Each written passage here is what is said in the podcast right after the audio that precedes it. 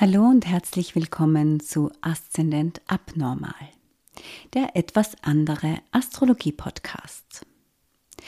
Heute möchte ich mit euch über Eklipsen sprechen und das sind die Mond- und Sonnenfinsternisse und zwar aus astrologischer Sicht. Ja, wieso? Erstens, weil wir gerade in so einer Phase sind, das heißt vor kurzem gab es erst eine partielle Mondfinsternis und beim nächsten, beim kommenden Neumond gibt es eine partielle Sonnenfinsternis. Bei uns, also in Mitteleuropa, nicht sichtbar, aber sie passiert. Und zweitens, warum ich noch mit euch darüber sprechen möchte, ist, dass oft in dieser Eklipsenenergie einiges drin ist. Ja, man merkt das momentan, es ist viel los. Es braut sich extrem viel zusammen. Was sind jetzt diese Eklipsen, diese Finsternisse? Also grundsätzlich gibt es ganz normale Voll- und Neumonde und es gibt die speziellen und das sind eben dann die Finsternisse. Fasziniert natürlich die Menschen immer schon, wenn so eine Finsternis ist, weil man sie eben sehen kann. Im Gegensatz dazu muss man schon wissen, in welchem Zeichen die Venus steht und sich damit beschäftigen. Aber das Vollmond ist, das sieht natürlich jeder. Und wenn er dann auch noch anders ausschaut als sonst, ja, dann fällt es natürlich noch mehr auf. Und insofern ist natürlich auch klar, dass sich um diese Klipsen sehr, sehr viele Mythen ranken. Wie entsteht jetzt so eine Finsternis? Bei der Mondfinsternis, da muss immer auch Vollmond sein. Das heißt, Mondfinsternis gibt es nur bei Vollmond. Und da stehen sich dann aber nicht nur Sonne und Mond einfach so gegenüber, wie sonst auch, sondern die Erde, die schiebt sich quasi noch dazwischen rein. Sonnenfinsternis ist immer bei Neumond. Und da ist dann der Mond dazwischen in diesem Sichtfeld. Ein weiterer Faktor für so eine Finsternis ist die Mondknotenachse und das sind die, die Schnittbahnen von Sonne und Mond. Eine Mondfinsternis tritt entweder zwei Wochen vor oder nach einer Sonnenfinsternis auf. Und so kommt es, dass wir am 19.11. eben einen Vollmond mit partieller Mondfinsternis hatten und am 4.12. einen Neumond mit Sonnenfinsternis bekommen. Die gehören also quasi zusammen. Und in der Astrologie deutet man deswegen jetzt nicht nur den einen Tag, sondern man beginnt schon ein paar Tage vor der einen Eklipse und deutet auch noch den Zeitraum bis zur folgenden Eklipse und danach, also quasi eine Eklipsensaison. Und solche Eklipsen, die haben etwas sehr Kollektives, sprich, das geht jetzt nicht nur den Einzelnen an, man hat da nicht nur ein persönliches, individuelles Thema, sondern wir alle zusammen. Es gibt da was Gemeinschaftliches, was für uns alle da wichtig ist. Wie deuten wir diese Finsternisse in der Astrologie jetzt ganz konkret? Also als erstes kommt es natürlich immer auf die Sternzeichen an, in denen sie stattfindet. Das heißt, der letzte Vollmond, der war eben ein Stiervollmond und die Sonne war im Skorpion. Diese beiden Zeichen sind da wichtig und ihre Themen die Energie. Und die Mondknotenachse wiederum, die steht aktuell in den Zwillingen und im Schütze. Also da gibt es immer zwei Zeichen, weil eben Achse braucht man immer mindestens eine und die andere Seite. Und bei Zwillingen ist das Gegenzeichen Schütze. Auf jeden Fall, ganz vereinfacht gesagt, kommen also Stierenergie, Skorpion und Zwillinge Schütze-Energie und Themen zusammen. Was sind das jetzt für Themen? Stier, das bedeutet immer sichern, festigen, aber auch sich auf etwas fixieren.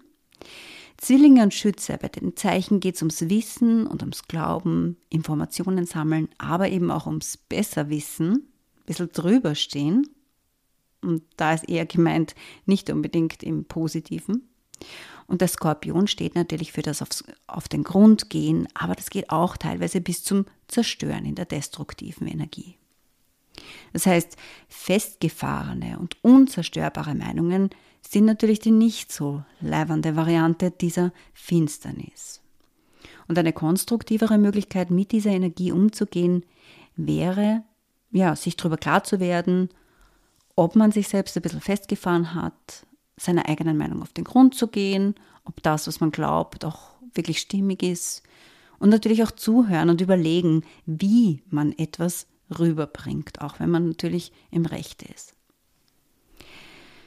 Beim kommenden Schützenneumond und damit dieser Folgefinsternis wird dieses Thema der letzten Eclipse, also quasi dann aufs nächste Level gehievt. Ja. Und die Schütze-Energie, die möchte immer an etwas glauben, am liebsten natürlich an die Wahrheit. Und da haben wir natürlich schon das Problem, denn was ist denn die Wahrheit überhaupt? Gibt es die denn? Ja, für die meisten Leute ist die Wahrheit das, was sie entweder wissen oder was sie glauben. Jetzt gibt es natürlich Sachen, über die kann man eigentlich nicht diskutieren. Wir erinnern uns da an einen Kabarettisten, der so schön gesagt hat, eins und eins ist immer zwei und nicht nur, weil es Herzog spielt. Aber wenn Glauben etwas nicht Messbares dazu kommt, etwas Abstraktes, dann wird es meistens ein bisschen schwierig.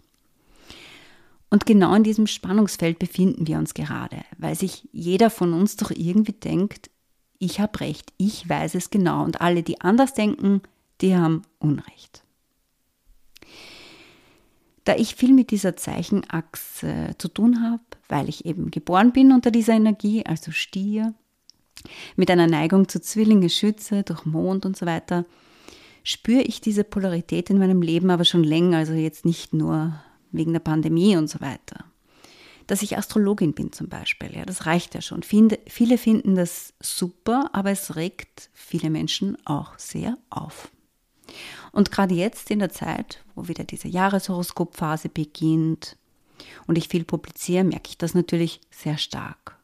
Zum Beispiel bekomme ich gerade jetzt auch wieder viele Anfragen und nette Nachrichten und Feedback. Gleichzeitig kommt aber auch grausliches Zeugs, also Mails und Nachrichten, in denen ich beleidigt, runter oder lächerlich gemacht werde. Und dazwischen gibt es eher nichts.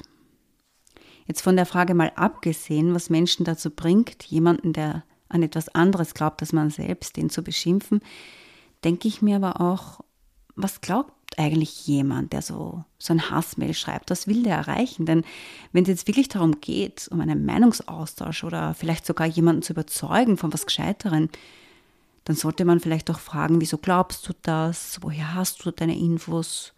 Und so weiter, weil ändert so viel Hass meine Meinung oder mein Tun? Natürlich nicht.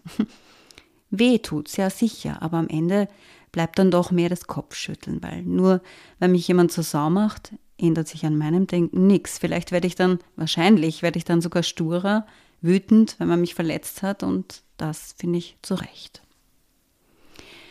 Genau darum geht es aber vermutlich eben nicht nur bei mir jetzt, sondern bei uns allen gerade. Weil egal wie doof, unverständlich etc. wir etwas finden, wir sollten uns wahrscheinlich dennoch alle ein bisschen bemühen, im Dialog zu bleiben. Ausnahmen gibt es natürlich, wo man vielleicht das nicht muss, aber generell wäre es natürlich geschmeidiger für uns alle. Eh. Nur wie?